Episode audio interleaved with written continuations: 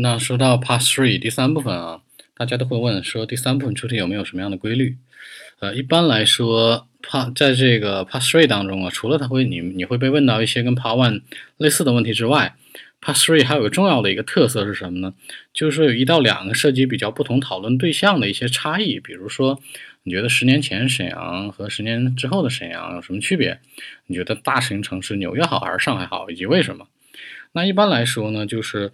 嗯，按这种比较类型的题，我们可以给它归一下类啊。比如说，最常见的是对比类的，对比分析类的可能是政府 government 对应的是什么？老百姓 citizens，以及按性别来分，males 对应的是 females，以及按照这个文化和这科技来分是什么？traditions 对的这个是 high technology。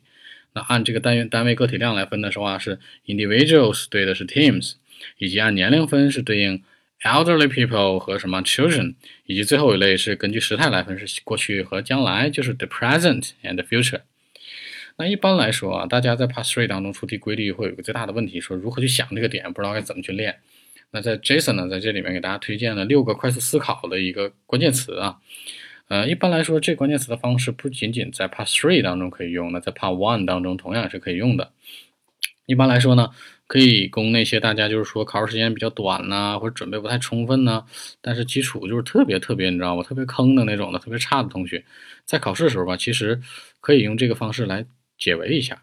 但是吧，不要过于依赖，尤其是口语素材这个问题吧，最根本的一个手段就是提高自己的英语实力，这是最牛的一一条，对吧？最牛逼的一条。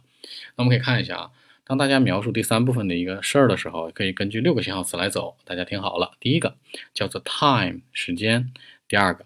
叫做 cost 花费，第三个叫做 mood 当时你的心情，以及第四个叫做 health 它跟健康相关，第五个叫做 safety 它的安全性，第六个叫做 knowledge。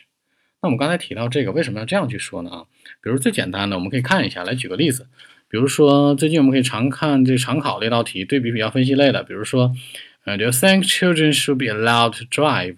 你觉得孩子应不应该开车呀？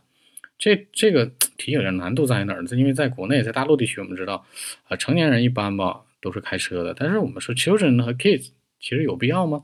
但考官偏偏都是问的都是什么那种比较偏的题，所以 I want why 为什么呢？都在后面等着你。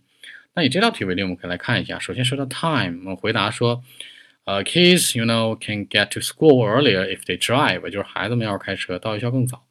然后说 cost 成本。You know, it would cost more for you know teenagers to learn to drive，就是但是孩子们嘛，和年轻人、青年人学车其实更更花钱。那当然说这个心情啊，就是说，那你说年轻人开车或小孩开车会怎么办？会觉得特别 exciting，对吧？那就是 driving is definitely fun and exciting for youngsters. You know, no doubt about it，就是年轻人学这个特特特特刺激。 那以此类推啊，都是这样往下。比如说再强调 health，比如说，if children got hurt in an accident，they would suffer more，you know，from the physically and psychologically。就是说，孩子们一旦开车出现事故受伤，他们真的身心会受到巨大创伤。对安全性来讲，比如说，you know，some teens maybe you know may not be able to drive safely，他们开车可能真的开的不好，不是安全的方式。以及这个 knowledge 的一个点可以怎么说呀？You know, it would be nice if children could learn more about traffic rules.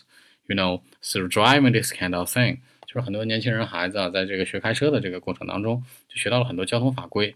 这个其实也是一些侧重点、侧重点啊。Sorry，那在这里面当中，我们会聊到，Sorry，可以说，那这侧重点其实很重要的。也就是说，当大家不知道第三部分怎么答题的时候，完全可以用这个方式去去做。那在这个情况下呢？这六个点是 Jason 总结出来的，也就希望推荐给大家的。呃，一般来说吧，在头脑中使用这六个字的一个要诀啊，需要对他们平时的大量练习和积累。基本说，你熟练掌握了，才能在这个考场当中运用自如。其实还是练，就叫 practice makes perfect。如果觉得自己挺有把握，可以再加上那种 will，叫做美观还是丑陋的这种这种补充理由啊，作为一个备胎备用。如果前面六条你要记得都不熟，那就不要再想其他的了。